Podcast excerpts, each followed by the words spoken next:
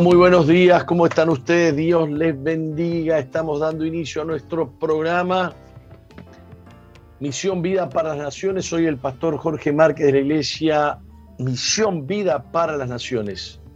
Encantado de estar acá y encantado de poder compartir con ustedes este tiempo en un día tan especial. Hoy es el día de resurrección según el calendario hebreo ordenado por Dios a Moisés antes de salir de Egipto. Ay, tengo hipo. Antes de salir de Egipto. Este, ¿Qué les quería decir? Claro, les sorprenderá mucho decir cómo un día miércoles, día de resurrección.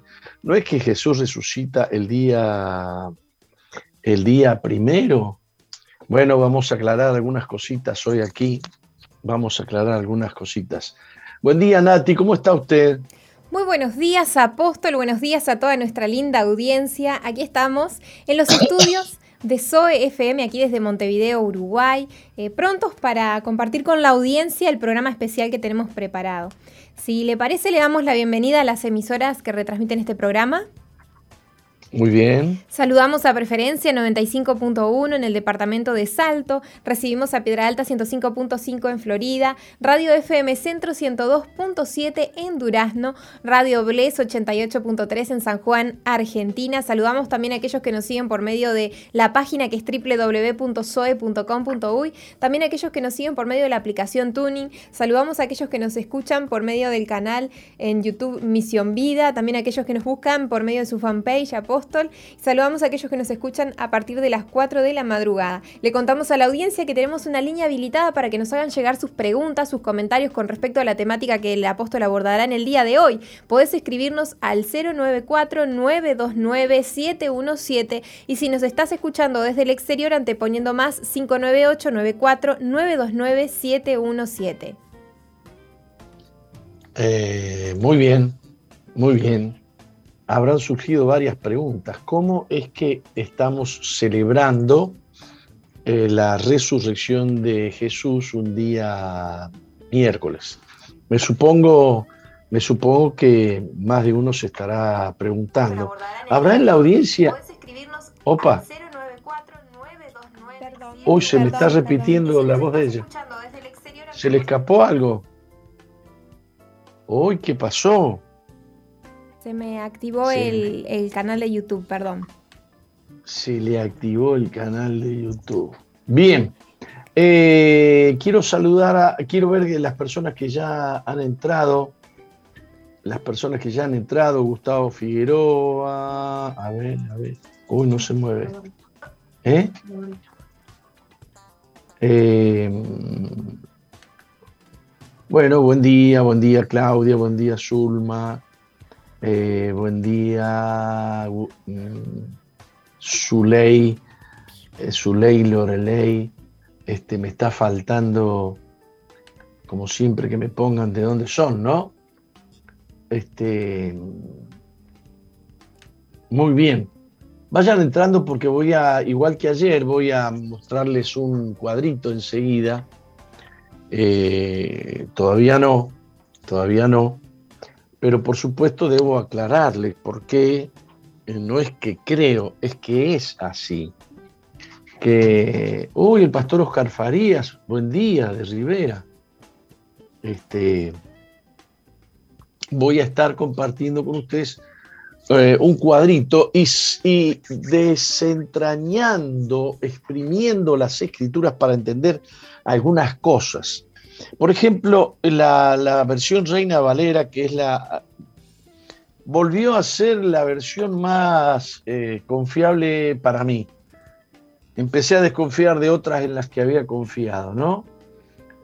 Eh, de Barros Blancos, me dicen aquí, perfecto. De Toledo, me dicen, muy bien. Este, de Buceo, muy bien. En mi fanpage de Venezuela, Marita Medina, Maritza Medina de Venezuela este, eh, Miriam Suárez de Florida, muy bien, muy bien, me está gustando, me está gustando. Hay cosas que tenemos que entender de la Biblia que la hemos, al menos yo, mire, tengo 69 años de creyente. Porque yo ya nací, cuando nací me llevaron a la iglesia. ¿eh? Este, pero siempre repitiendo la misma sanata, nunca había penetrado en, la palabra de Dios como lo estoy haciendo estos últimos mm, dos años. Por ejemplo, voy a compartir con ustedes un pasaje que está en Marcos capítulo 15, versículo 42. Se estarán dando cuenta que no vamos a, usar noticias hoy. Es un día sagrado. Nos vamos a olvidar de la vacuna, de la Pfizer, de qué, de, qué más. ¿Eh? La resurrección es la mejor noticia. La mejor noticia es la resurrección. Muy bien.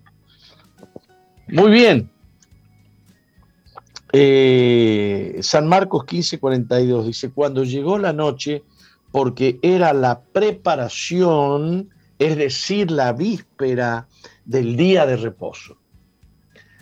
Eh, quienes leen descuidadamente la Biblia Reina Valera, van a ver ahí o, la leen cuidadosamente, qué sé yo, dice aquí equivale a sábado. Cuando menciona el día de reposo hay un asterisco y dice aquí equivale a día sábado. Eso no está bien. La víspera, eh, la, la preparación era el mismísimo 14 de Aviv, era el día de la Pascua, era el día que se sacrificaba el Cordero Pascual. Y cuando aquí en los Evangelios dice que era la víspera de la Pascua, eh, pero se le llamaba también, aquí se le dice la víspera del día de reposo, se refiere a que el día 15 era un día de reposo de gran solemnidad ordenado por Dios en Éxodo, en Levítico porque el día 14 se sacrificaba el Cordero Pascual, el día 15 se cenaba, o sea, el 14 a la noche, se cenaba la cena de la Pascua y ya era 15. La cena de la Pascua ya era en día 15 y ese era un Shabbat solemne, era un día de descanso especial que podía caer cualquier día de la semana y que no era necesariamente sábado, pero que funcionaba como un sábado, y no como cualquier sábado, sino como un sábado solemne, un sábado especial, un sábado apartado. No podían hacer eh, trabajos, no, no podían trabajar. Era un día de, de reposo. Y además era el primer día solemne de la fiesta de los siete de los siete días de los panes sin levaduras. Eh, la fiesta de los panes sin levaduras comienza el día 15 y termina el día 21. Qué, eh, qué extraordinarios son los misterios de la palabra de Dios. Hay un tema que no se los voy a poder enseñar porque me tengo que poner a investigarlo, porque imagínense que el día 15, el primer día de los panes sin levadura, ya estaban caminando hacia el Mar Rojo, ¿eh? Y ya venían los, ya, ya, ya el faraón había preparado los, el ejército para perseguirlos. Y ahí iban ellos con el pan, con el pan este, ácimo o el pan sin levadura. Este, eh, no sé bien, no sé bien, pero creo que el día 21 llegaron a la ribera del Mar Rojo, pero eso no se los voy a enseñar hasta que no lo estudie bien. O sea que esos siete días, siete días de libertad y fuera de la esclavitud del pecado, porque eh, justamente la, la eh, ¿cómo se llama lo que se le pone al pan? La levadura tiene que ver con el pecado. Eh, entonces, dejo eso dejó eso y vuelvo al versículo 42 de Marcos capítulo 15. Cuando llegó la noche, porque era la preparación, es decir, la víspera del día de reposo, se refiere al día 14 de Aviv, el día en que se sacrificaba el cordero entre las dos tardes. Todavía no era la Pascua, era la preparación. En ese día estaban muy apresurados los sacerdotes, los escribas, querían terminar pronto el laburito porque no querían contaminarse, por eso no entraron, no entraron en el pretorio de Pilatos, por eso se apresuraron a, a, que mueran los, los, que estaban colgados en la cruz, le quebraron los huesos, ah, por eso a Jesús no, no lo quebraron porque ya estaba muerto, lo traspasaron para asegurarse nomás que estaba muerto. Este, y bueno, cuántas cosas interesantes. Esa era la preparación de la Pascua. Y después en el capítulo 16 de Marcos, acompáñenme, dice, cuando pasó el día de reposo, o sea, pasó el 15, porque el día de reposo era el primer día de la fiesta de los siete panes, de los, siete días de los panes sin levadura. Podrían ser siete panes y era mucha gente, ¿no? Este,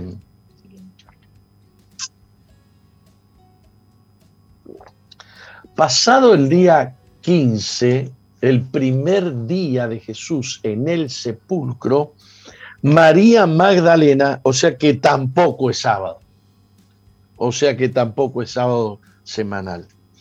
María Magdalena, María, la madre de Jacobo y Salomé, compraron especias aromáticas para ir a ungirle. Y muy de mañana, el primer día de la semana, ahora sí, llegó el sábado semanal, y el primer día de la semana vinieron al sepulcro ya salido el sol. No me acuerdo qué evangelio, qué evangelio dice eh, todavía siendo de noche. O sea, para algunos ya le había salido. ¿eh? Juan. A ver qué es lo que dice Juan 21.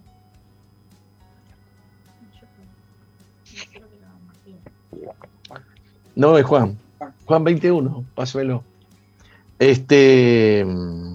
Muy de mañana, el primer día de la semana, vinieron al sepulcro, ya salió el sol, y decían entre sí, ¿quién nos removerá la piedra de la entrada del sepulcro? Recuerden que según lo que yo he estado enseñando esta semana, hoy se celebra el día de la resurrección.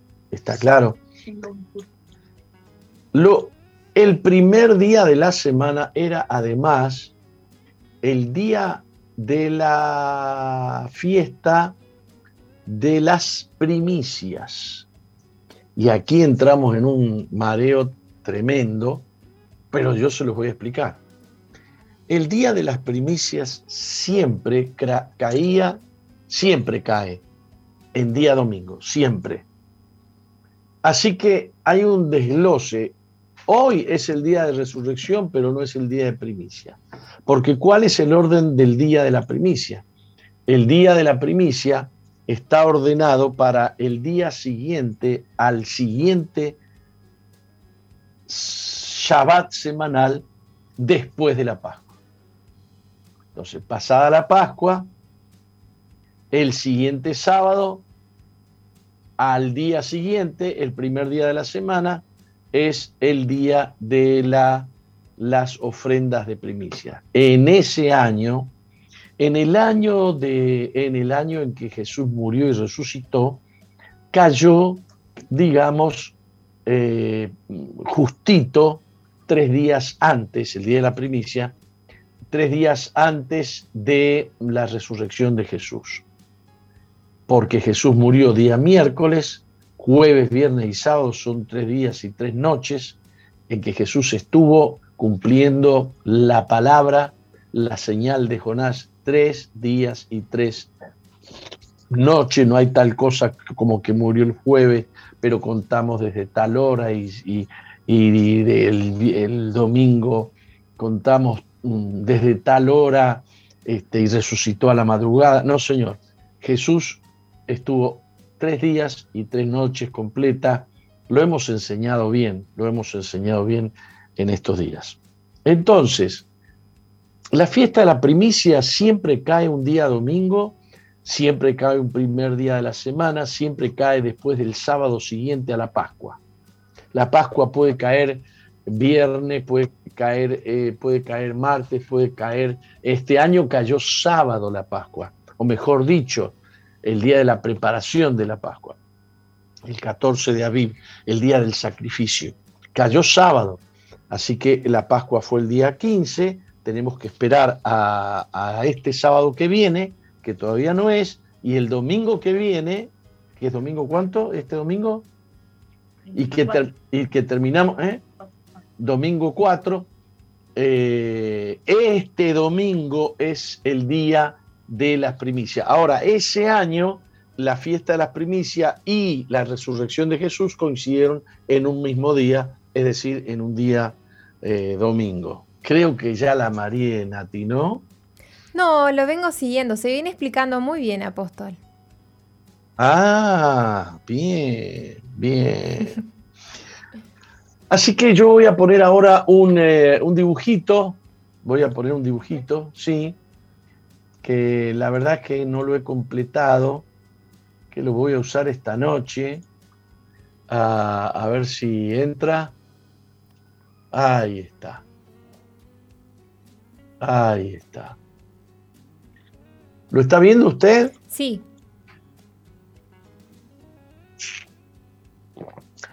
Ahí yo estoy representando el sábado semanal.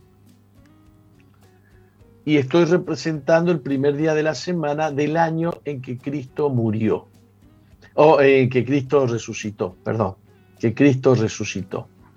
He tenido alguna charla interesante y algún conocimiento interesante porque hay conversores de fechas que te muestran cómo estaba la luna el día tal del año tal, eh, que podés ir mil años para adelante o mil años para atrás. Esto lo tiene la NASA y es fácil determinar cuándo, en qué años fue, eh, en qué años la luna llena cayó en 14 de abril.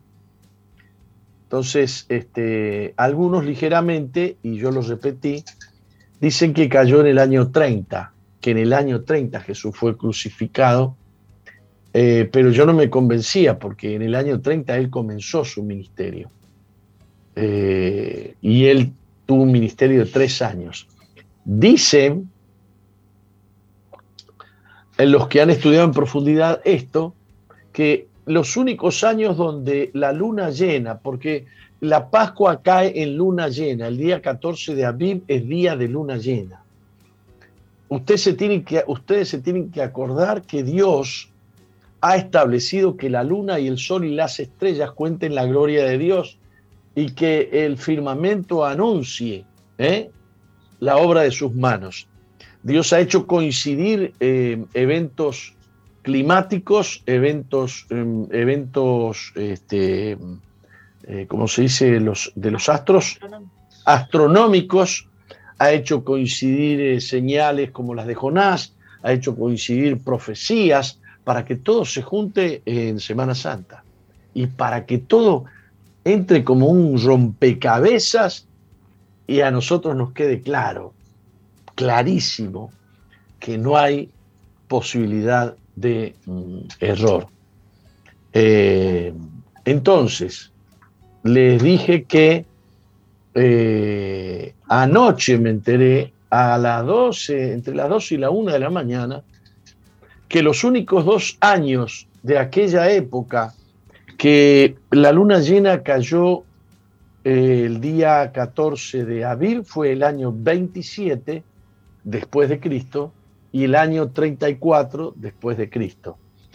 Eh, por lo cual podríamos decir con, con una certeza muy grande que fue el año 34. La primavera del año, fíjese que el año 34 estamos en la Pascua, estamos en el primer mes del año 34, o sea, terminó el ministerio de Jesús de los tres años y el, día 14 del primer mes, del primer mes es Pascua.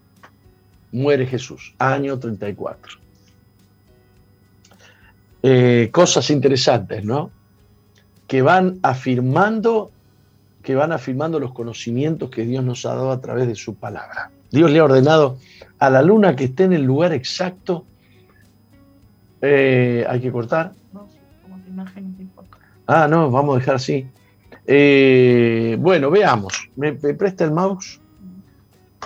El cuadrito, el rectángulo verde, que estoy moviendo acá la flechita, es el día sábado semanal del año entonces 34, presumiblemente eh, posterior, posterior a, la Pascua. La Pascua fue el día, el día miércoles, ese año, fue el día miércoles. El jueves, el jueves fue 15 y primer día de los siete días de los panes ácimos. El Shabbat solemne, la fiesta, el primer día de la fiesta de los panes sin levaduras que era declarado por Dios un sábado especial, día de descanso especial. Jueves, viernes, sábado, estamos en el tercer día que Jesús está en la tumba. Ahora hay un palito acá, a ver si lo ven ustedes, que dice tercer día. El tercer día se termina a la caída del sol. Para nosotros todo el verde es el, sábado, pero para ellos la caída del sol significa que ya entramos en el primer día de la semana eh, cuando se oscureció, cuando se oscureció. Ya se han cumplido los tres días y las tres noches entonces ya Jesús puede haber resucitado esa misma noche. Hay una idea de que resucitó muy de mañana tempranito, en la madrugada. Bueno, eh, pero no dice nada la Biblia. Ya aquí, en este palito que está acá, el tercer día, ya se terminaron los tres días y tres noches, así que pasado un minuto, Jesús podía resucitar. Eh, eh, estaba autorizado. a resucitar. Entonces aquí en este otro que está acá, que representa la madrugada del primer día de la semana, las mujeres van y se encuentran la tumba vacía.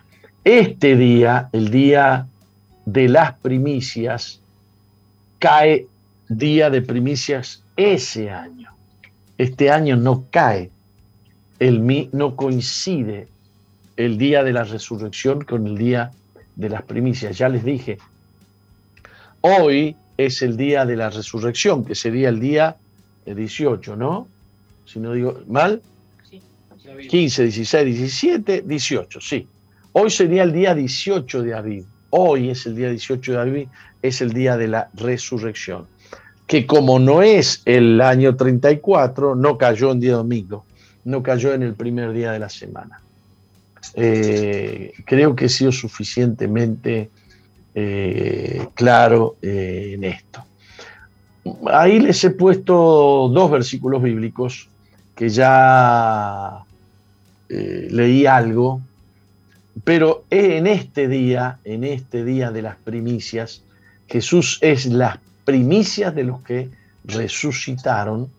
Todo coincide en la Biblia todo coincide. Es cuestión de estudiar y ver, estudiar y ver, escudriñar las escrituras, porque ellas hablan de mí. La, así que fíjese que el Día de las Primicias habla de Jesús. Tiene que ver con hechos históricos, pero tiene que ver con Jesús. Entonces, este, el capítulo 16 de Marcos habla de la resurrección. ¿Me puede decir la hora? Estoy pasado. 25. ¿Eh? 11 y 25. Ah, estoy, todavía puedo hablar un poquito más. Eh, Puedes sacar el cuadrito así me ven la cara a mí. Eh, bueno, eh, ¿qué les iba a decir? Entonces, ese día es un gran día. Comienzan a ocurrir cosas que sorprenden aún a los discípulos. El Señor les había dicho a sus discípulos que al tercer día iba a resucitar, pero se ve que estaban medio mareados. Estaban mareados porque ellos no estaban esperando que Jesús resucitara. ¿eh? Se sorprendieron, dice, y no lo creyeron. Les leo Marcos capítulo 16, versículo 1 al 8. Cuando pasó el día de reposo, ya lo expliqué, el día 15 de gran solemnidad, compraron especias aromáticas para ir a ungirle. Esperaron el sábado, que también es día de reposo, descansaron y el primer día de la semana vinieron al sepulcro ya salido el sol. Pero decían entre sí, ¿quién nos removerá la piedra de la entrada del sepulcro? Pero cuando miraron, vieron removida la piedra que era muy grande. Y cuando entraron en el sepulcro, vieron a un joven sentado al lado derecho, cubierto de una gran ropa blanca. Vieron a un joven, ¿no? Eh, era un ángel. Y se espantaron. Mas él les dijo, no os asustéis, buscáis a Jesús Nazareno, el que fue crucificado, ha resucitado, no está aquí. Mirad el lugar en donde le pusieron. Pero id, decid a sus discípulos y a Pedro que él va delante de vosotros a Galilea. Allí le veréis como os dijo. Usted me puede buscar Mateo 26, 32, eh, por favor. Y ellas se fueron huyendo del sepulcro. Se fueron espantadas, dijeron, no puede ser que esté vivo. Ahora fíjate que Jesús había resucitado a Lázaro. No debiera ser algo tan sorprendente que Jesús haya resucitado, siendo que él había dicho eh, que iba a resucitar al tercer día, pero cuando estamos espantados, estamos espantados. 26, eh, 30, pero después que haya resucitado, iré delante de vosotros a Galilea. Esto le dijo Jesús a sus discípulos. Voy a resucitar al tercer día y después que haya resucitado, voy a ir delante de ustedes a Galilea. Y el ángel le dice a la mujer, anda y decirle a Pedro vayan y díganle a los, a, los apóstoles, díganle a sus discípulos que Él va delante de vosotros a Galilea. Allí le veréis como os dijo. Entonces ellas salieron de allí espantadas porque les había tomado temblor y espanto. No le decían nada a nadie porque tenían miedo. Qué día más extraordinario, ¿no? qué día, parecía un día común, pero no era un día común. Bueno, estoy esperando preguntas, ¿eh? Voy a empezar a revisar qué preguntas me han hecho. Vamos a ir a un corte y vamos a volver a hablar de este gran día de resurrección que celebramos hoy. Eh, cuando saludes a alguien hoy, decirle Jesucristo ha resucitado, ha resucitado, es el, es el gran mensaje la muerte ha sido vencida, la muerte no nos ha tapado, no nos ha dejado tapados y escondidos, no, la muerte ha sido vencida y la resurrección es una realidad.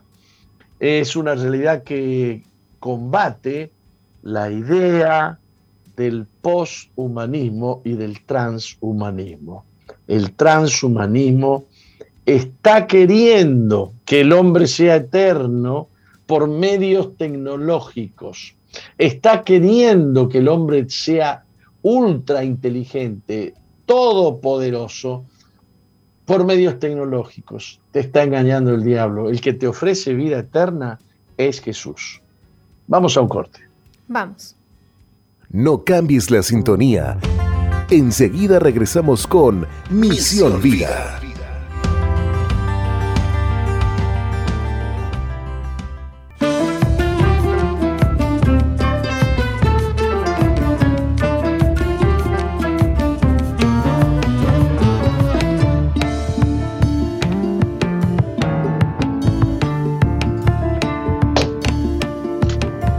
¿Qué estamos escuchando, eh, querida Nati? Estamos escuchando muy linda producción uruguaya Javier Banrel y el tema Él se llama Jesús. Este tema musical ya quedó colgado en Misión Vida 2.0, el grupo que tenemos en Facebook para compartir con nuestros oyentes. Te cuento, Apóstol, que tenemos algunos saluditos. En el canal de YouTube nos saluda Valeria Baldaciague, también tenemos a Julio César Grela que nos dice desde Tacuarembó presente, Edilain Godoy, Bongia, Deus, eh, eh, bueno, en portugués, Dios lo bendiga, Apóstol. Después tenemos a Karina Hernández, dice Toledo presente. Y bueno, también eh, Ángel Cardoso eh, pregunta y dice, en todos lados se habla que este mes es Nisan y muy pocos lo llaman Aviv. ¿Por qué? ¿Son calendarios distintos o es el mismo? Esto lo pregunta Ángel Cardoso. Y luego tenemos otra pregunta en el número del celular de la radio de eh, parte de Rafael. Dice, hola, buenos días, muy buenos estos temas para conocer más la verdad. Mi pregunta es si está bien que festejemos el nacimiento de Jesús conforme al calendario gregoriano, como lo hacemos, por, eh, porque con el calendario de Dios es distinto, pregunta. Sé que es otro tema, pero me gustaría saber. Rafael de Bella Italia. Eh, muy bien, la pregunta anterior, ¿cuál era? Ah, lo de Aviv y Nisan. Así es. Aviv y Nisan son dos nombres distintos para un mismo mes. Y ya le contesto a alguien que había dicho, ¿por qué? Si usted dice que es abril, si estamos en marzo. No, no, no, no, no, no.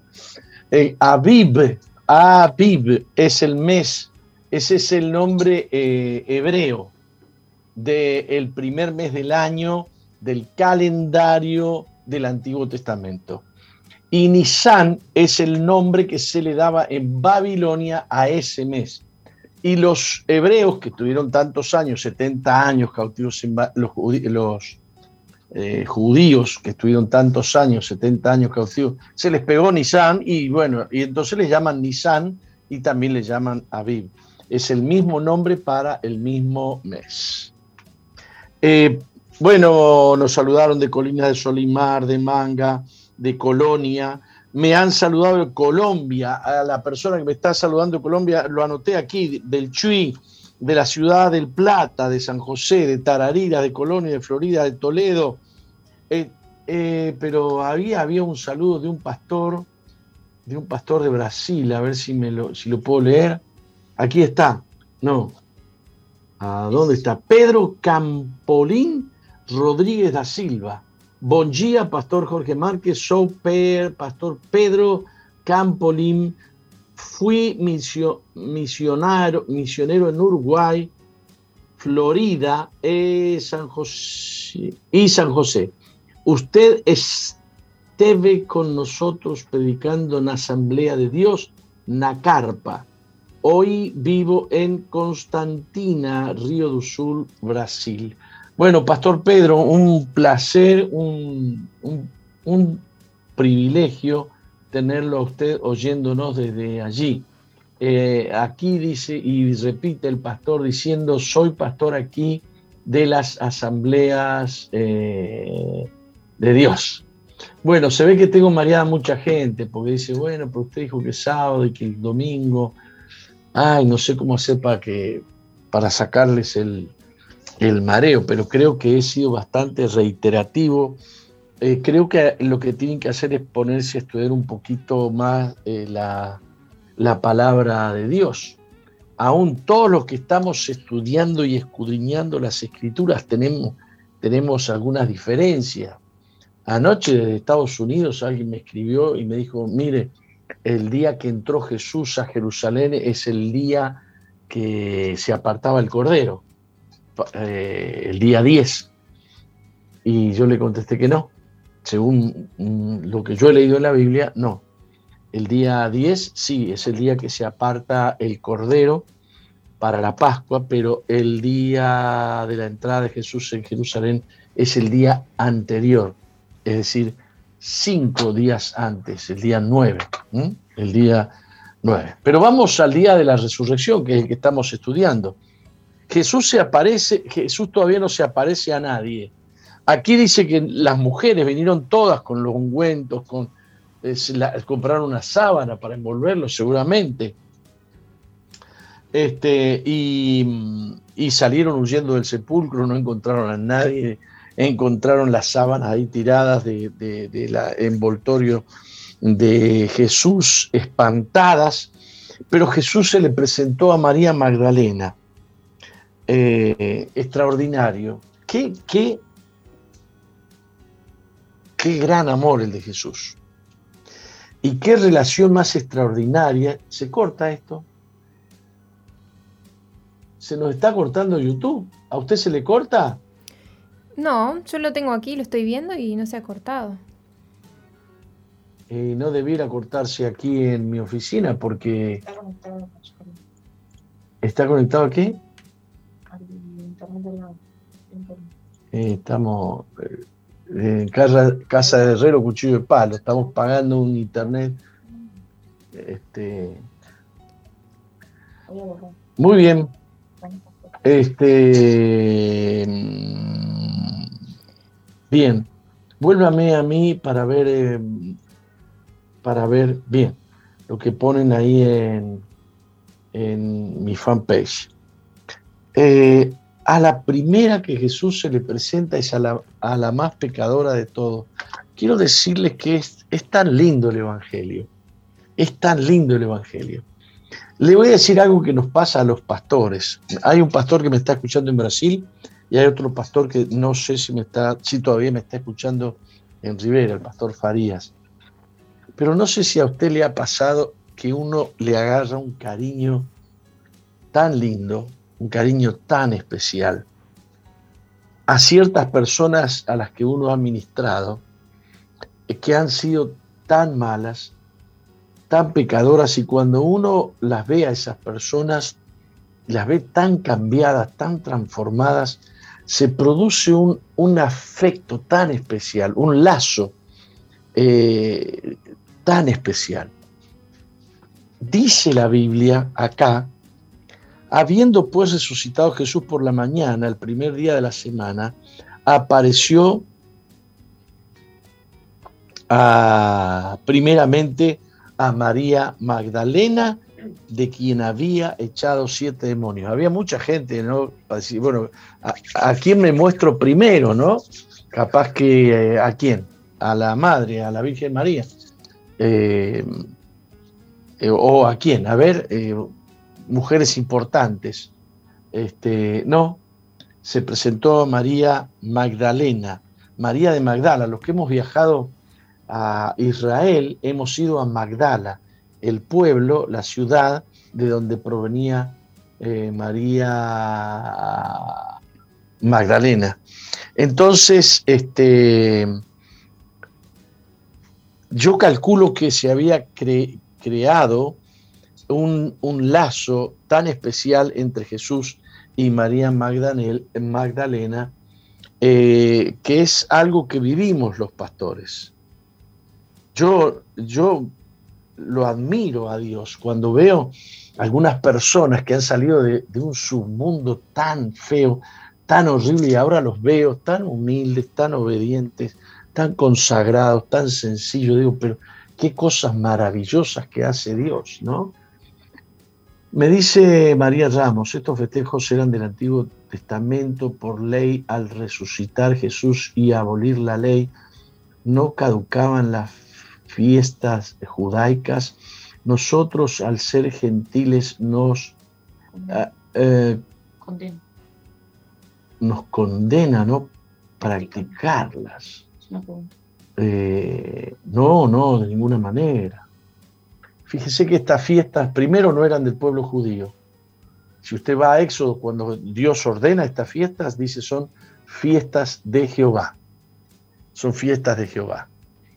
Eh, es extraordinario saber que Jesús nació en una fiesta de las que ordenó Dios. Es extraordinario saber que fue crucificado en la fiesta de Pascua porque Él era el Cordero de Dios que, quitaba, que quita el pecado del mundo. Eh, él mismo murió, este, murió en una festividad a la que él concurría. No tenemos por qué separar, hacer esta, esta separación. Lo que no practicamos son los ritos judíos de las tradiciones judías, pero eh, es como que me dijeran, bueno, eh, los diez mandamientos no existen, ya son del Antiguo Testamento, así que no mentirás, ya no, no corre. Si respeto la ley que dice no mentirás, este, estoy, me condeno. ¿Cuáles son los que hay que respetar y cuáles son los que no hay que respetar? Por supuesto que hay algunos que formaban parte de, el pacto de Dios con la descendencia de sangre de Abraham, por ejemplo, la circuncisión, circuncisión, que es una, eh, que es una este, operación que se hace en el prepucio del pene del hombre. Eso lo hacen los judíos hasta el día de hoy, y hay otro montón de cosas que tienen que ver con leyes específicas para judíos que el apóstol Pablo decía que no teníamos nosotros que, que, cumplir. Este, pero es un, tema, es un tema para discutir más ampliamente. Eh, yo quiero seguir hablando de a quién se le aparece Jesús el día de resurrección. El primer día de la semana resucita Jesús y a la primera persona que se le aparece, por decirlo de alguna manera, se le aparece a la más pecadora. Este, no podemos decir que era una prostituta, María Magdalena, pero podría haber sido una prostituta. Quien tenga siete demonios bien podría haber practicado una barbaridad, una cantidad de pecados extraordinarios. Y ahí estaba ella triste y llorando. Eh, Habiendo pues resucitado Jesús por la mañana, el primer día de la semana, apareció primeramente a María Magdalena, de quien había echado siete demonios. Yendo ella, lo hizo saber a los que habían estado con él, que estaban tristes y llorando, perdón, eran todos los que estaban tristes y llorando. Ellos, cuando oyeron que vivía y que había sido visto por ella, no lo creyeron. La incredulidad es un poder espiritual que ataca a los creyentes.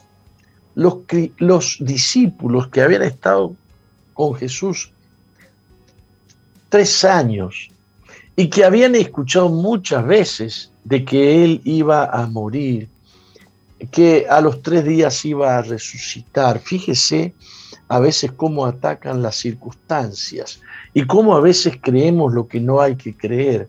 Pedro creía que no le iba a fallar a Jesús. Esto es tremendo. Pedro creía que no le iba a fallar a Jesús. Por eso se jugó y dijo, no, yo no te voy a, yo no me voy a espantar, yo no te voy a dejar, aunque todos estos retrocedan, yo no voy a retroceder. Somos propensos a creer lo que no hay que creer y somos propensos a no creer lo que sí hay que creer los mismísimos discípulos. Entonces nosotros tenemos una tendencia a creer que no somos incrédulos. Sin embargo, la incredulidad penetra en el corazón de los creyentes muy fácilmente. Este, no es la primera vez que queda claro, porque después está, está Tomás reunido con los discípulos y dice, si yo no veo la llaga, si no meto mi dedo en el agujerito de los clavos, no voy a creer. ¿Mm? Es muy fuerte esto, ¿no? Después apareció en otra forma a dos de ellos que iban de camino yendo al campo. Así que se, se presentó a María Magdalena. María Magdalena le avisó a los discípulos que él iba delante de ellos a Galilea. Pero después Jesús se le presenta a dos discípulos que mm, no se sabe el nombre de ellos. Interesantísimo esto. O sea que había gente que creía en Jesús, pero que también estaban incrédulos. Eran los que iban a Emaús. Aquí Marcos dice era, iban al campo.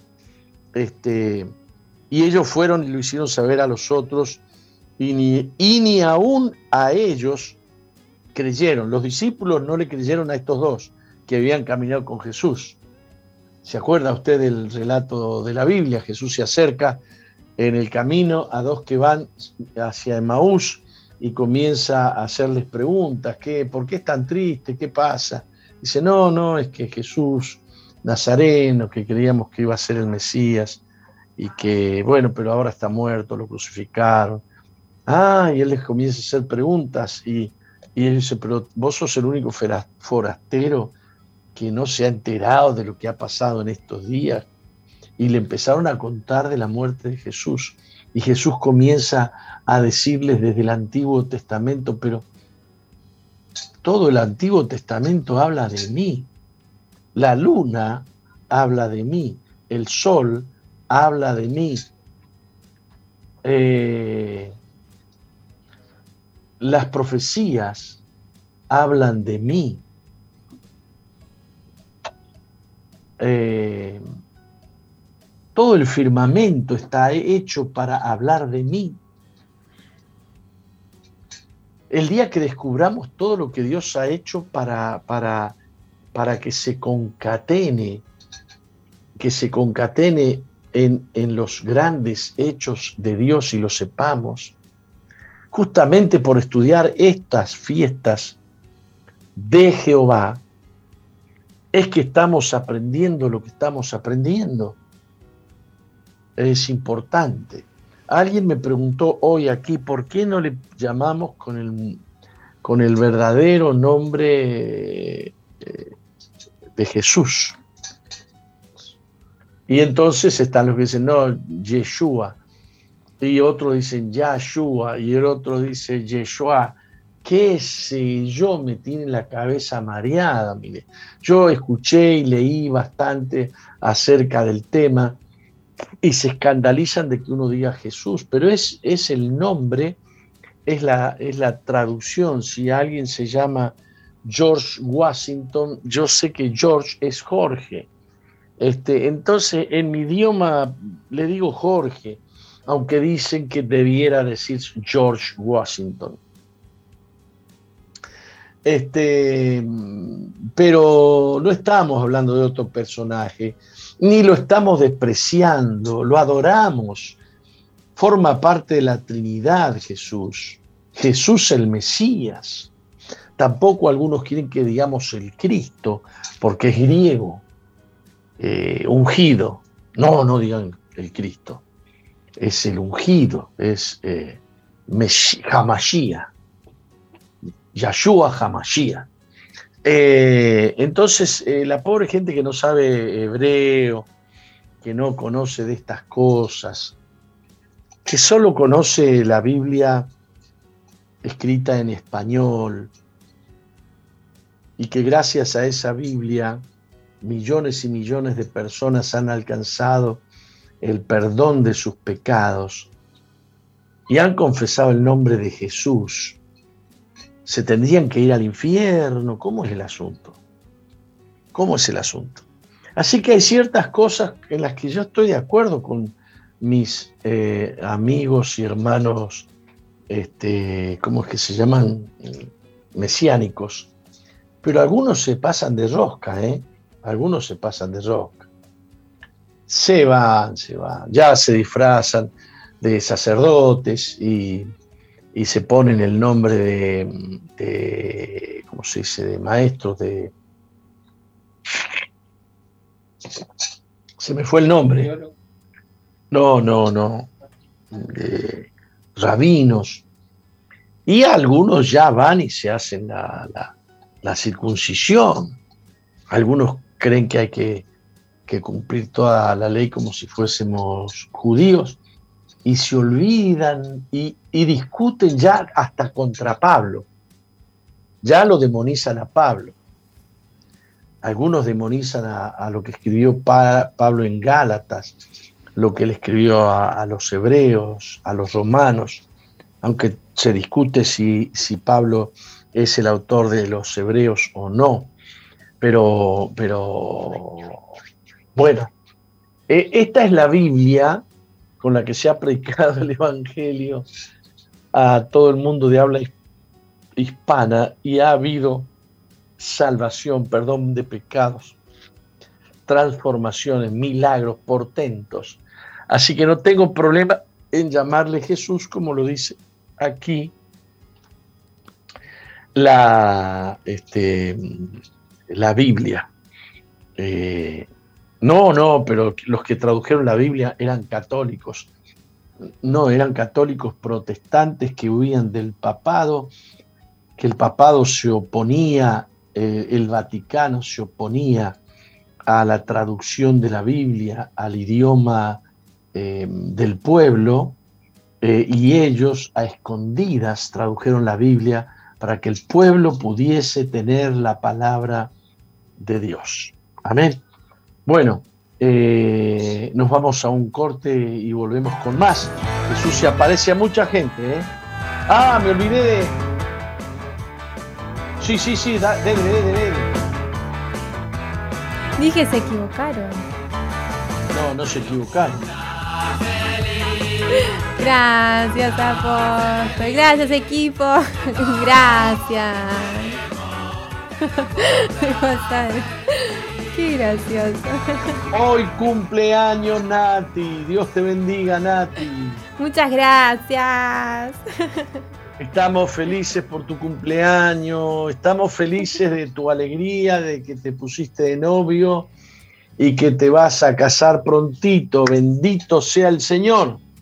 Así es. Muchas gracias, apóstol.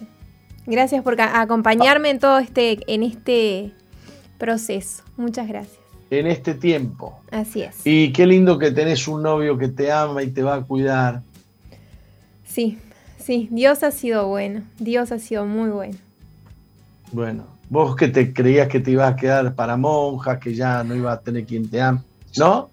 Yo ya creía que iba a ser monja. No, no, nunca lo quise, nunca, lo, nunca lo creí. Creí en la promesa de Dios. si Él lo prometió, dijo que, o sea, me dijo que iba a llegar. Yo no sabía cuándo, solamente tenía que esperar y confiar en Él. Y bueno, llegó a los 34 años, pero llegó. Y la verdad que miro hacia atrás y digo, valió la pena esperar, valió la pena. Así que aliento a todas las chicas solteras que están eh, creyendo en la promesa de Dios, que le crean, que confíen y que esperen, porque Dios hace todo perfecto en su tiempo. Muy bien. Eh, bueno, antes de cortar, hay un señor aquí que se llama Colto que se mete eh, a poner cosas y contradice y me quiere enseñar. Mire, yo a gente soberbia no me gusta escuchar, ¿vio? El señor Coltó debiera dejar de entrar ahí. Lo voy a sacar, ¿no? pero tú estuviste 40 años para descubrir con esa Biblia la verdad. No, no me digas que descubrió lo que descubrió por la Reina Valeria. Seamos sinceros por alguna vez. Coltó, yo no sé, capaz que vos te has circuncidado, yo no sé, querido, pero vivís cuestionándome cuando entro en estos temas, no, no quiero discutir. Déjame que yo estudie la Biblia tranquilo y sí, tengo algunas fuentes eh, eh, tengo algunos amigos que son, este, y sí, todo lo he descubierto en la Reina Valera y, eh, y, leyendo cosas de la historia y qué sé yo. Pero me encanta la Reina Valera, ¿eh? No me digas que vos tenés los evangelios en, en hebreo. No me lo digas, porque estás mintiendo. Bueno, ahora sí, vamos a un corte. Ya volvemos.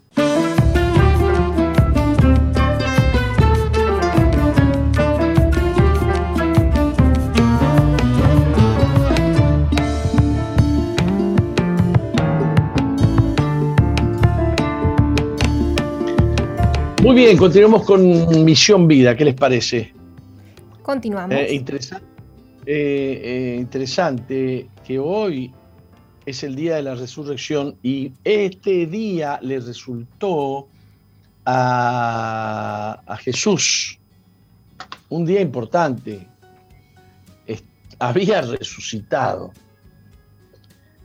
Y habíamos dicho en el bloque anterior que habiendo resucitado se le presentó en primer lugar a María eh, Magdalena. Ah, buenas, hermano, no te preocupes con estos comentarios.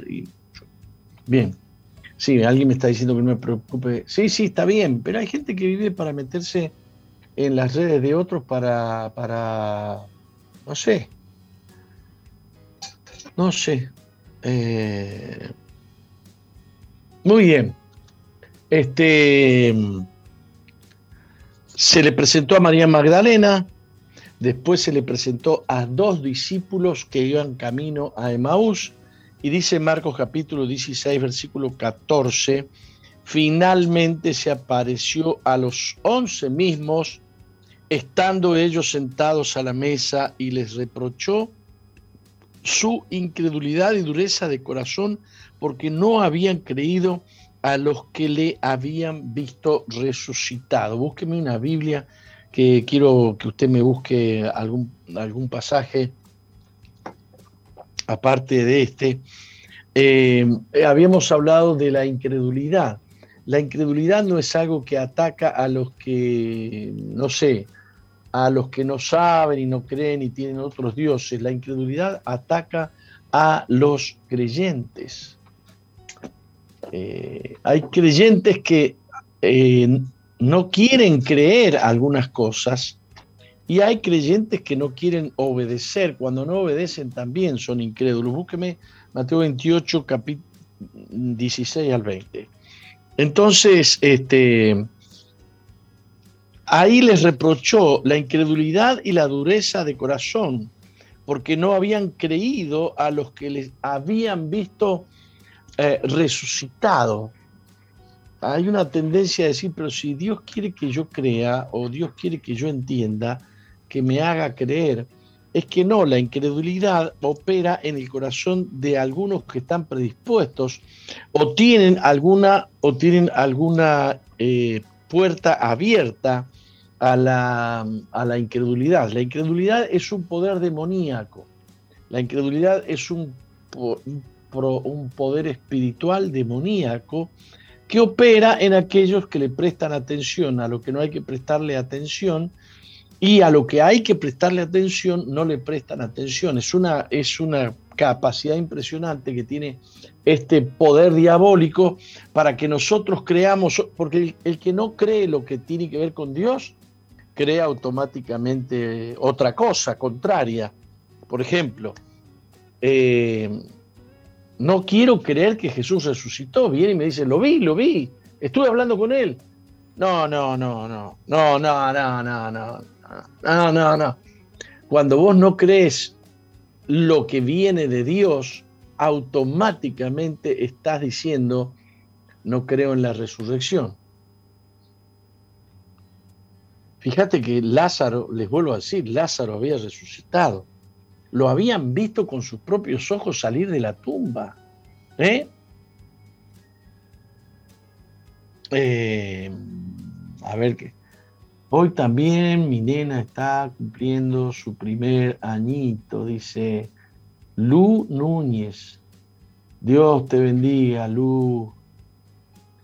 Este, bien, aquí hay alguien en la audiencia que su nenita cumple su primer añito hoy. Eh, y ahí es cuando les dice, bueno, Id por todo el mundo y predicad el Evangelio a toda criatura. Aquí Jesús está dando por sentado que después de este shock, después de este shock, no van a ser más incrédulos. Este, y les dice que prediquen el Evangelio a toda criatura, que el que creyere y fuere bautizado. Yo tenía, eh, yo había pedido a ver si hay por ahí una planillita de los bautizados que hemos tenido en el último mes este, eh, hemos estado bautizando todas las semanas y hemos parado por Pascua, pero termina Pascua y vamos a volver a seguir bautizando en todo el interior. Eh, el que creyere y fuere bautizado será salvo, mas el que no creyere será condenado. Aquí hay una conjunción y el que creyere y fuere bautizado. Eh, porque hay algunos que dicen que creen y no se bautizan. Pero el que crea y sea bautizado será salvo, dice. Y el que no creyere será condenado. Esto va para aquellos oyentes que me están escuchando y que creen que es cosa sencilla decir yo soy cristiano o yo sigo a Cristo y no obedecen a Cristo. El tema este de, el tema este de, de bautizarse es obedecer o no obedecer. El tema este de bautizarse es hacer lo que Jesús quiere o no hacerlo. Yo a veces me, me con qué eh, ligereza algunos que se llaman cristianos o algunos que se llaman eh, hijos de Dios, dicen de algunos mandamientos, bueno, cuando lo sienta lo hago, cuando lo sienta lo hago. E, en otras palabras se está diciendo no lo siento y yo hago lo que siento. No hago lo que Cristo quiere, hago lo que, lo que yo siento. pienso yo que más adelante sí lo voy a sentir. Hay cierta clase de creyentes que están esperando sentir algo para obedecer. Está muy mal. Cuando dice, por ejemplo, yo no me bautizo porque todavía no lo siento, le está diciendo a Jesús, no te quiero obedecer porque quiero obedecerme a mí cuando yo lo sienta. ¿Se entiende, Nati, esto? Se entiende, sí, se entiende. El que cree debe bautizarse y el que no cree es condenado. se empezó a bautizar este año hasta ahora 337. Hemos bautizado 337 personas, me están diciendo acá, desde que comenzó mm, el año, desde que comenzó, ¿eh? en medio de la pandemia, llevamos 30, 337 bautizados, pero me gustaría ver la planillita, que yo hay una planillita de todos los sábados que hemos ido bautizando. Este, vamos a ver qué es lo que nos dice eh, Mateo respecto de cuando Jesús se le apareció a los discípulos. Mm. Dice así, Mateo 28, 16, pero los once discípulos se fueron a Galilea, al monte donde Jesús les había ordenado, y cuando le vieron, le adoraron, pero algunos dudaban. Aquí hay dos cosas. Algunos dice que le adoraron wow, hay algunos incrédulos que creen que Jesús no debe ser adorado. Hay algunos incrédulos que creen que esta Biblia está manchada y que a Jesús no hay que adorarlo.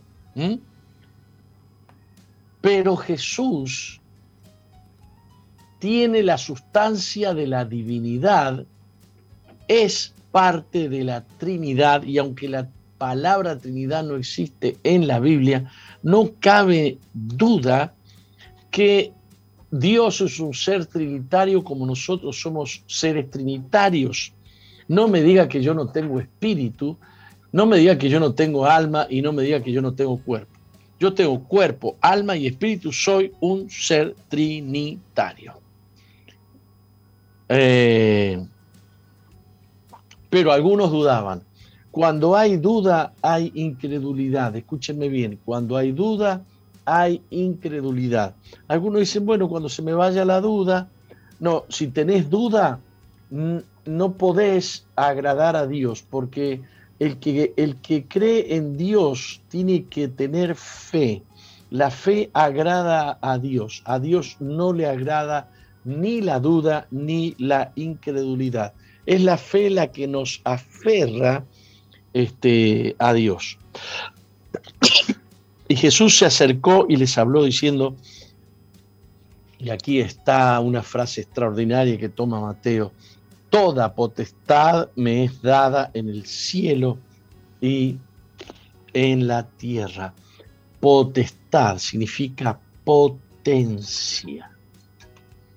Toda potestad significa todo poder me es dado en el cielo y en la tierra. ¡Wow! Se había limitado a sí mismo cuando se hizo hombre. Haya pues en vosotros este mismo sentir que hubo en Cristo Jesús, dice Pablo a los filipenses, quien siendo en forma de Dios, no estimó el ser igual a Dios como cosa a que aferrarse, sino que se despojó él se había despojado, pero ahora cuando resucita retoma su potestad. ¿Mm? Él se hizo temporalmente limitado por causa de hacerse hombre, para enseñarle al hombre sujeción y obediencia al Padre, para enseñarle al hombre que sí se puede creer en Dios y que sí se puede hacer la obra de Dios y que sí se puede hablar solo lo que Dios quiere que hablemos. Y que sí se puede caminar solo en los caminos del Padre. Por lo cual Dios le exaltó. se hizo obediente hasta la muerte y muerte de cruz. Por esto el Padre lo exaltó y le dio un nombre que es sobre todo nombre, para que en el nombre de Jesús de Nazaret toda rodilla se doble y toda lengua confiese que Jesucristo es el Señor. Señor, Señor viene de señorear, de ser soberano.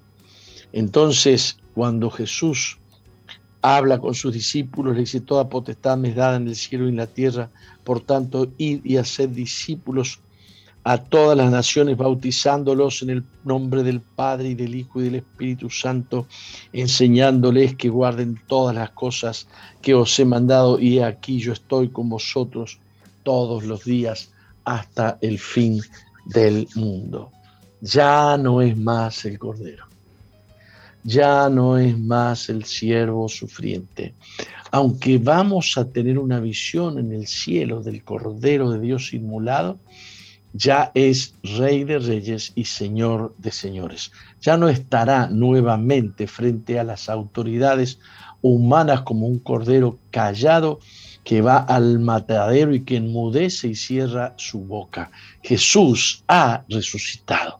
Qué alegría para el mundo cristiano, qué alegría para los que creemos, no solamente porque Él ha resucitado, porque, sino porque la resurrección, o sea, lo que Él ha prometido a nosotros, es una realidad comprobada, ha sucedido. Eh, por ahí algún, algún pasaje de la Biblia, que después lo busco, dice que después Jesús en los próximos 40 días se le presentó a más de 500 personas la, la, resurrección de Jesús no son visiones de ánimas benditas que andan por ahí. No, no, no.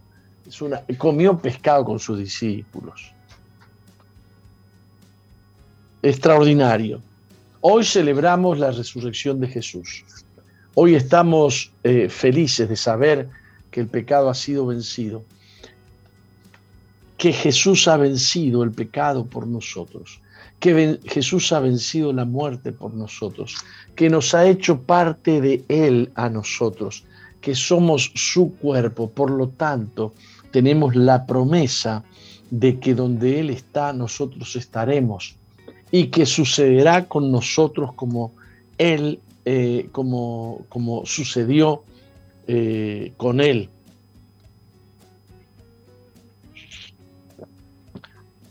Él entró al lugar santísimo, nosotros entramos al lugar eh, santísimo. Bendito sea el Señor. No, no, no, no dejemos de predicar el Evangelio. Tenemos los grupos amigos, los líderes de los grupos amigos deben poner una prioridad en predicar el Evangelio y de imprimir en, los demás integrantes del grupo un deseo de predicar el Evangelio porque el Evangelio es el que salva a las personas. No tienes que aparecer como una persona buenita, como una persona, digamos, simpática, porque eh, tu simpatía no, no lleva a la gente a creer. Está claro, lo que lleva a creer a la gente es la palabra de Dios que le predica. Si puede ser que sean incrédulos, y puede ser que en primera instancia rechacen y pateen contra la palabra de Dios, pero la insistencia en predicar el Evangelio demolerá la incredulidad, la dureza del corazón y las personas vendrán a Cristo y te agradecerán. Te agradecerán. Bendito sea el Señor. Bueno, les cuento que eh, para mí es una alegría tan grande que con tantos problemas de iglesias cerradas, este, por ejemplo, eh, el día, ¿qué día fue? Eh, sí, el domingo. Fue la policía a Durazno y un... Eh, les, cuento algo que sucede que se tienen que despabilar los pastores. Va, va la policía a un culto, ¿no? y le dice, bueno, mire, eh, a partir de hoy no pueden hacer más de dos reuniones semanales. Me llaman y me dice, pastor, dice que solo dos reuniones semanales. Yo le digo, pero ¿te dieron, te dejaron algo escrito? No, no, me, un, agente, un policía, un oficial o suboficial dijo que este, solamente dos días por semana. Entonces hay un temor inoculado que nos lleva a creer que si un policía vino y nos dijo que no podemos tener más de dos reuniones por semana, ya está, lo dijo la autoridad. La autoridad está y existe para hacer cumplir la ley, por lo tanto la autoridad no es la ley. La autoridad se debe someter a la ley. Señores, yo le dije a este pastor, anda mañana y presentate al comisario y decirle, señor comisario, yo no puedo aceptar que un policía me venga a decir a mí que eh, no me puedo reunir más de dos veces por semana. Dígame cuál es el decreto, por favor, así yo lo leo. Dígame quién es la persona que ordenó esto. Quiero ver la firma, quiero ver el sello de la persona que ordenó esto. No puede venir una autoridad directamente a decirle, bueno, no tengan más reuniones. No puede, no puede. La autoridad se tiene que someter a la ley. Si hay un decreto, quiero saber cuál es el decreto. Tiene que venir con un, no, sé, firmado por alguien, decir, mire, señor, esta ordenanza o este decreto dice que ustedes no se pueden reunir más de dos veces por semana. Si no, las autoridades comienzan a creerse ellas mismas que son la ley. el, hoy escuché de un noticiero en Argentina que decían que en Uruguay han dejado a las iglesias una libertad responsable. Qué bonito que suena, ¿no? Y después que venga un policía y te diga, no, no, no, no, no lo puede hacer. El presidente de la nación ha dejado una libertad responsable. Hay un protocolo escrito, firmado, que se ha tratado con autoridades religiosas de distintas religiones, si respetamos ese protocolo, entonces nos podemos reunir todos los días. Y ese protocolo dice que si hay siete horas de espacio entre una reunión y la otra, se pueden hacer dos o más reuniones por día. Claro que una te tocaría a las dos de la mañana, ¿no? Pero eh, pueden hacerse por ese protocolo. Si ese protocolo dejó de existir, y bueno, tiene que haber un decreto, tiene que haber algo, tiene que haber algo. Pero empiezan en un departamento que el, intendente dijo esto, que la comisión dijo lo otro, una anarquía increíble. En un departamento te dicen, no, háganlo responsablemente. En otro te dicen, no, no, no puede. Señor, señores, esto es un caos. Señores pastores, no tengan miedo si no están violando el protocolo, obedezcan el protocolo, vayan y pidan una entrevista con el comisario, digan, señor comisario, la orden es policial, la orden es del Poder Ejecutivo Nacional, ¿de dónde viene la orden? Dice, no, no, no, lo firmó el intendente. Ah, me, me gustaría saber cuál es el decreto, cuál es la firma. Porque después, capaz que te muestran un papel firmado por el intendente, que no es un decreto y en ese caso vos no estás violando ninguna ley si haces un culto. Señores, nos pongamos los pantalones, defendamos nuestros derechos. No somos malas personas, estamos atendiendo otras personas que mueren porque se les aplasta la fe, se les aumenta la tristeza, el, aislamiento, entran en depresiones, se les, baja la, se les bajan las defensas por causa de la tristeza, de la soledad y de los temores. Señores, hay que darle fe a la gente, hay que darle esperanza a la gente. Pastores, no dejemos de hablarle a la gente, no dejemos de predicar, no dejemos de impartir fe, esperanza y el gozo del Señor en medio de la tribulación. No somos rebeldes a la autoridad, pero queda claro que aún eh, el, apóstol Pablo le dijo a uno que, estaba, que lo estaba azotando, escúchame, ustedes contra la ley están azotando.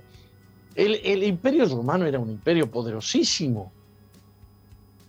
Sin embargo, el apóstol Pablo, como ciudadano romano, le dice a la autoridad, ¿por qué me azotan, che? Si va contra la ley. Y cuando lo abofetaron al, al apóstol, él dijo, hipócrita, estás aquí para juzgarme conforme a la ley y contrariamente a la ley me abofetean. Sí, Señor. Eh, no, tenemos que, la verdad es la suma de la palabra de Dios, no un versículo que dice que nos tenemos que someter a las autoridades. No es suficiente. Los discípulos dijeron, es necesario obedecer a Dios antes que a los hombres. Y aquí Jesús dijo, vayan y prediquen el Evangelio a toda eh, criatura. Esta mañana yo estoy esperando que este pastor me cuente qué habló con el, con el... No se asuste si no estamos peleando contra la autoridad. Que, me cuente qué habló con el, eh, con el comisario. Bueno, nos vamos a un corte. Enseguida volvemos.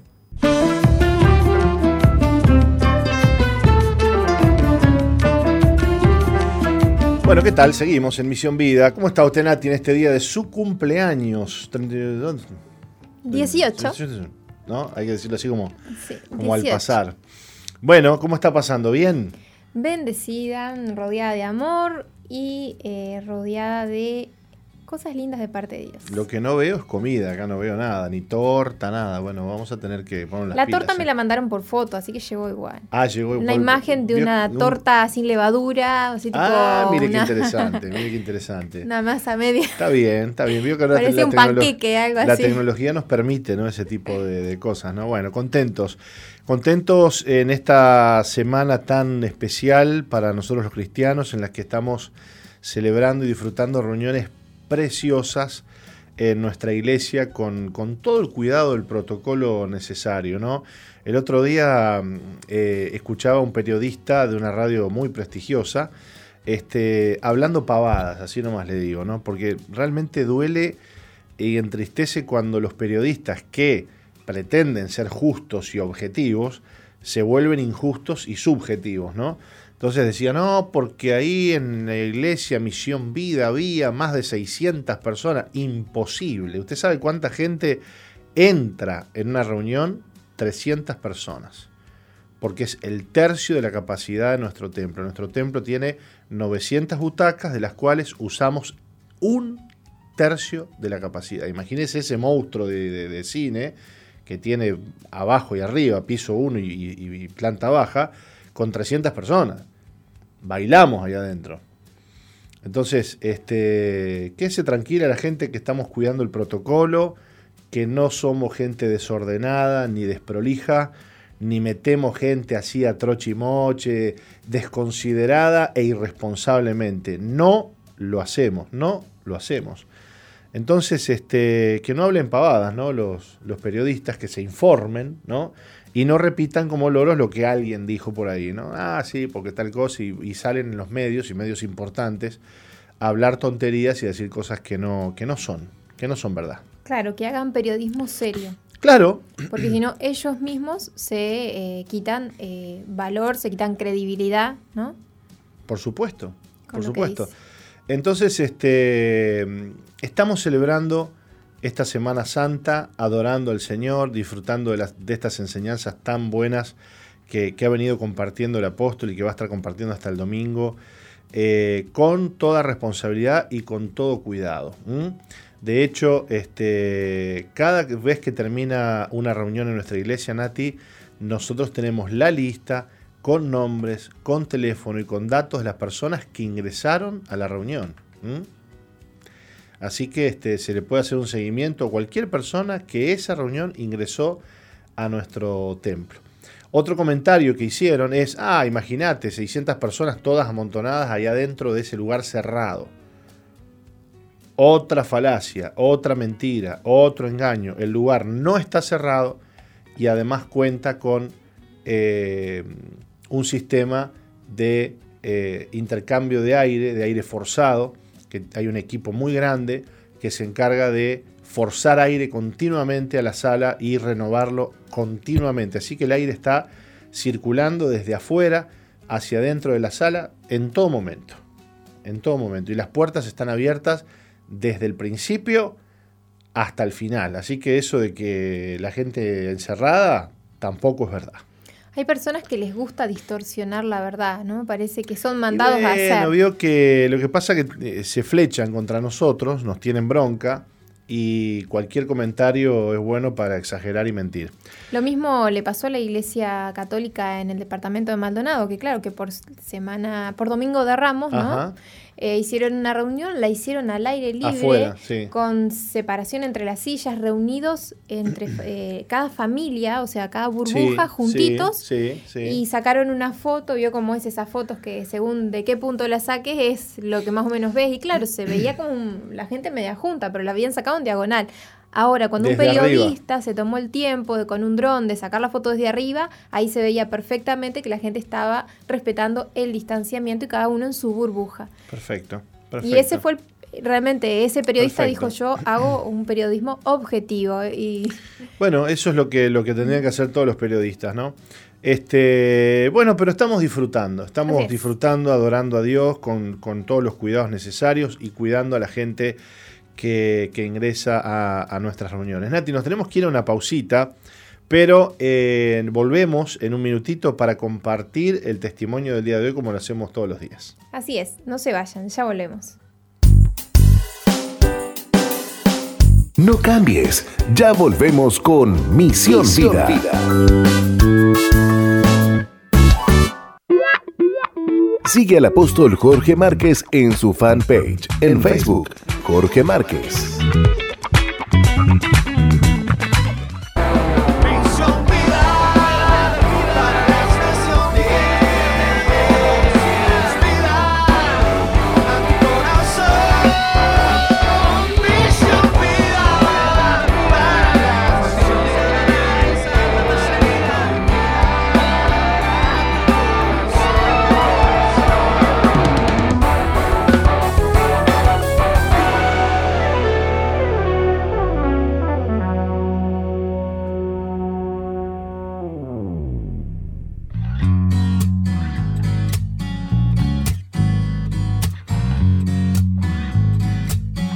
Muy bien, tenemos con nosotros a Hernán Brazuna.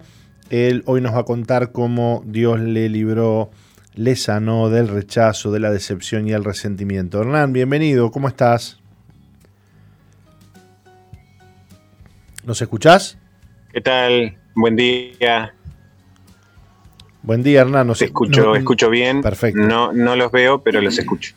Bueno, bueno, nosotros te estamos viendo y escuchando y vemos que tenés unos arbolitos detrás, detrás tuyo, eh, muy lindos. Eh, le vamos a pedir a Nati que nos lea un poquito tu historia. Bien. Hernán nació en Dolores, se crió con su hermana mayor y sus padres, tuvo un papá ausente que trabajaba en Montevideo y regresaba al hogar cada 15 días. Tenía nueve años cuando sus padres se separaron debido a que su papá tenía otra familia. Esto le causó gran decepción, creció con anhelos y necesidad de una familia bien constituida. Aunque de chico concurrió a la iglesia con su madre, nunca creyó mucho en Dios. Desde joven trabajó con su padre, pero siempre con diferencias laborales. A los 25 años conoció a la que hoy es su esposa, con la cual tuvo dos hijos. En el año 2016, por una baja laboral, su padre lo despide de la empresa. En ese tiempo comienza un negocio que compite con el de su papá, quien un año después lo desalojó de la casa que había construido en su terreno, a él y su familia. Acrecentando su decepción, resentimiento y amargura, se sentía traicionado, entonces su esposa comenzó a asistir a la iglesia y a invitarlo, hasta que un buen día le, eh, la acompañó a una reunión. Al principio analizaba todo, pero poco a poco la palabra penetró en su vida y le entregó su corazón a Jesús. Pudo perdonar a su padre, se reconcilió con él y con su hermana, entendió que aún en aquella traición de su papá, Dios lo estuvo cuidando, cuidando, dándole aún más de lo que eh, pedía. Hace poco sintió la necesidad de bautizarse, hoy es libre, feliz y tiene paz, ama a Cristo, a su familia y anhela conocer su voluntad y vivir en ella.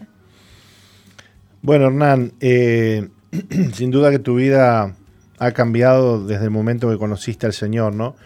Pero contanos un poco cómo, cómo fue tu vida. Sin duda.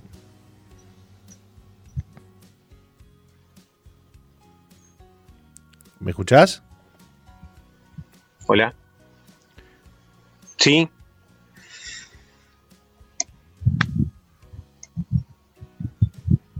escucho, hola. Hola, ¿me escuchás, Hernán? Contanos, por favor, cómo, cómo fue tu vida. Sí, sí. Bien.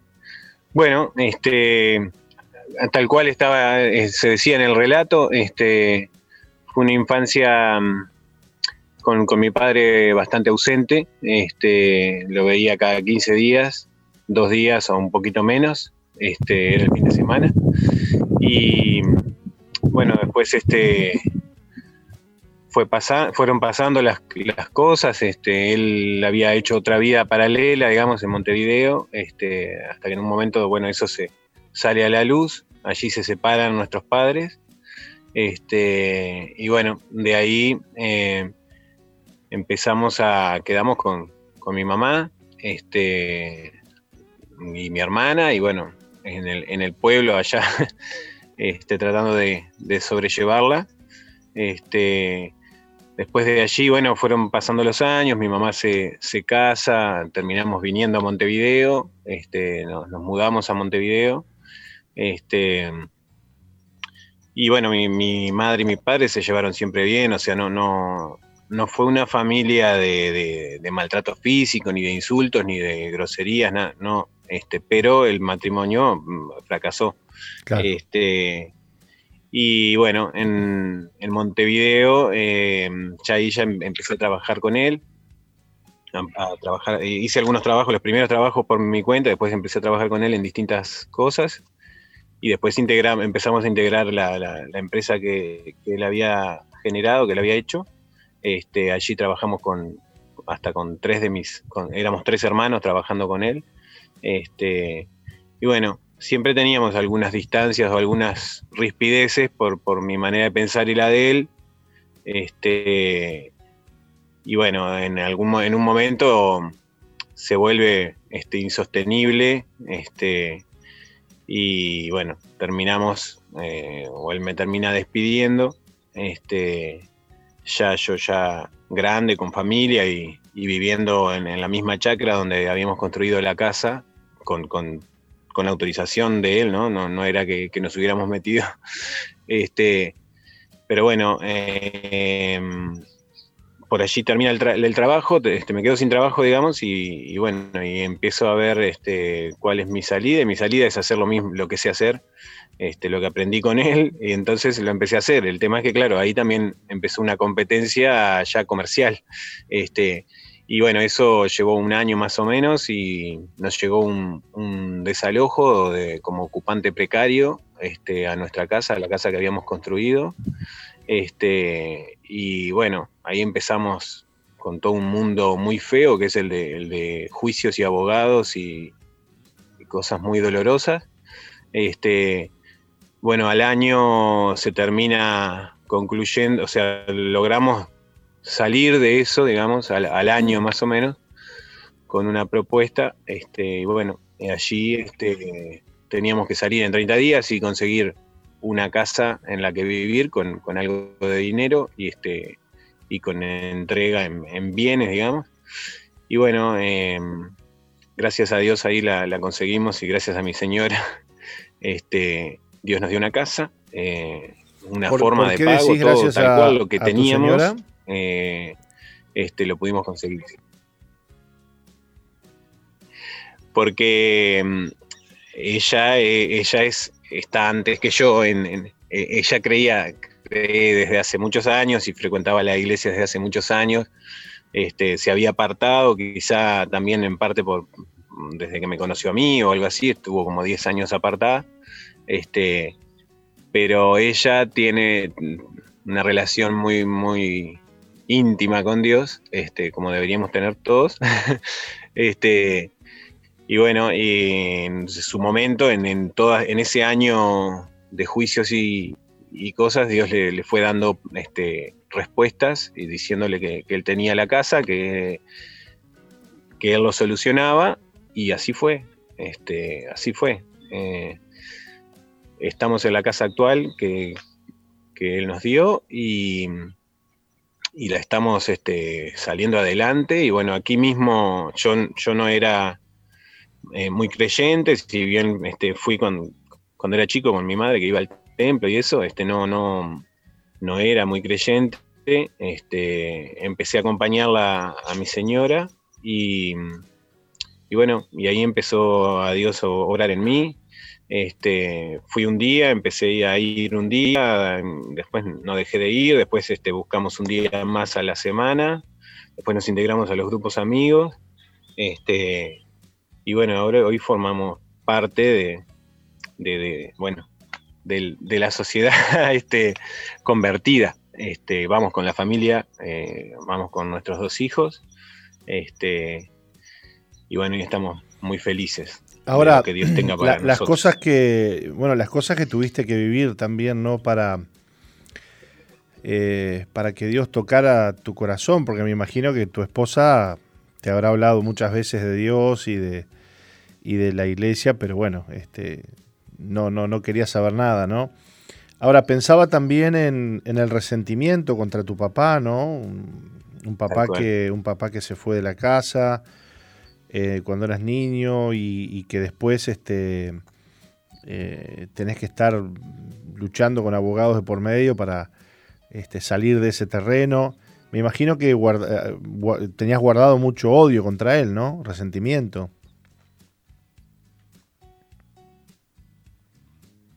Sí, sí. Este, de hecho, eso es lo que, lo que se predica en el mundo, ¿no? Porque mis amistades, así como tengo este, amigos y conocidos, eh, algunas personas no, lo entendían y las respuestas podían ser de las que vemos en la tele, ¿no? De las más violentas. Este, si bien habían brazos extendidos que hasta casas nos ofrecieron, este, eh, habían otras cosas que lo que lo, que cultiva es más la bronca que uno tiene en ese momento, ¿no? Por supuesto, estaba muy, muy resentido, muy molesto. Estuve así unos tres años, este, hasta hace unos meses que, lo perdoné. Em, y bueno, y todo eso lo único que lleva es más daño y más distancia y más, este, porque uno con el resentimiento se va, las respuestas que vas consiguiendo son todo, es como la violencia trae más violencia, lo único que, que haces es, bueno, este, me hizo tal cosa, así que no le hablo más, y a mi hermana chica, que era hija de él, tampoco le hablo más, y a mi otra hermana tampoco le hablo más, y pa, entonces, eh, y, alguna y una de mis hermanas tenía, tiene una nena, entonces también separo a mis hijos de, sus primos, es una cosa que no tiene un final bueno, este, es como una espiral sin fin, o sea, eso es, te lleva a un, a un camino sin salida hasta que podés perdonar, este, y bueno, ahí la verdad que sí, ahí sí ves este, ves el cambio y ves la libertad. Este, eh, lo he dicho ya varias veces, pero, pero bueno, lo, cuento que yo este, empecé a ir a, la iglesia acá en, en, Las Piedras, este, y bueno, primero como que como todo recién llegado, ¿no? Cuestionás hasta lo que cantan, lo que dicen, porque lo dicen y no todo. Claro, Este, y venís con venís con un espíritu em, de afuera, ¿no? Este raro, ¿no? Claro, venís como a la defensiva. Todo lo que lo que escuches o algo es como que este, es como que te va a pinchar o a molestar. Este, pero bueno, pero el, persistir en, ir es donde, donde este, la palabra entra, como dice.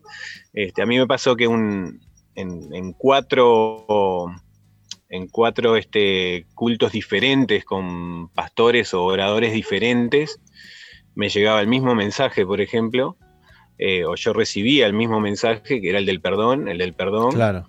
Este, y así fue, lo recibí un, dos meses y al mes cuatro estaba este, perdonando. Este, bueno, eso solo gracias a Dios. Qué bueno, qué bueno. Hernán, eh, lo cierto es que hoy sos un hombre cambiado por Dios, has perdonado a tu padre, te has bautizado, has conocido al Señor. Este, qué, hermoso testimonio, ¿no? Y, y qué, ¿Qué cierre haces de todo esto que has vivido y de cómo estás hoy?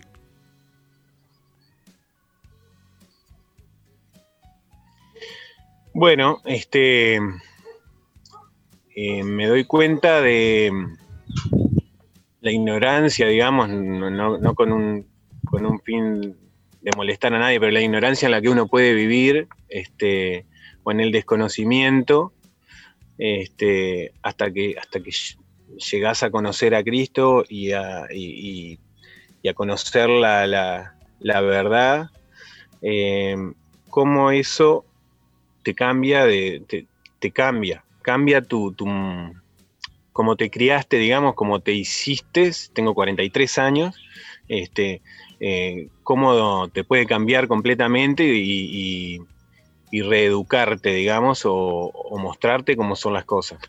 Este, eso también me hace ver al, mundo cómo va, o a mis amigos, a mis, a mis parientes. Eh, este, y bueno, eh, lo, que, lo que saco de acá es que esto es este, este es el camino que hay que recorrer y por el que hay que luchar y, traer a todos nuestros seres queridos y a los que no queramos también, o sea, no importa. Este, em, ¿Cómo lo cierro? Eh, bueno, siento que voy recorriendo un camino. Este, estoy haciendo un camino que em, con expectativas, este, y bueno, y, y esperando a lo que a lo que venga. No, eh, no es como, como antes, como decir, este, bueno, uno va tras la carrera de tal cosa y después hago esto y después compro aquello y después... No, eh, es como decir, bueno, estoy acá, arranqué de, cero, vamos por aquí, hacemos esto, vamos de a paso, acompaño a mi señora, que lo que le diría a todos los hombres es que acompañen a su, a su mujer a la iglesia, no que la dejen ir sola como yo lo hice y como muchos lo hacen este, y que después traigan a, sus hijos. Este, y bueno, no sé mucho más que decir, este, estoy expectante de, lo que Dios tenga para, hacer en mí. Siento que eso, por supuesto, eso es como una cosita que pasó en, mi vida y lo que viene lo estoy esperando y es lo que viene. Qué lindo, qué lindo lo que estás diciendo, ¿no? Todo lo que viviste a pesar de que fue duro, hoy lo estás viendo como algo pequeño comparado con todo lo que Dios tiene hacia adelante. Qué lindo. Hernán, te mandamos un abrazo. Gracias por acompañarnos en este día y contarnos tu historia. Gracias a ustedes. Un abrazo. Dios te bendiga mucho. Bueno, Nati, con estas historias tan lindas de cambio, de transformación, nos vamos contentos, pero bueno, les esperamos hoy 19.30 en nuestra iglesia. Por favor, comuníquense al teléfono para anotarse, no vaya a ser cosa que ya no haya más lugar, ¿no? 095-333-330, aún estás a tiempo. Como decía el pastor, por favor, apurate, claro. apurate. Que Dios les bendiga. Hasta mañana. Hasta mañana.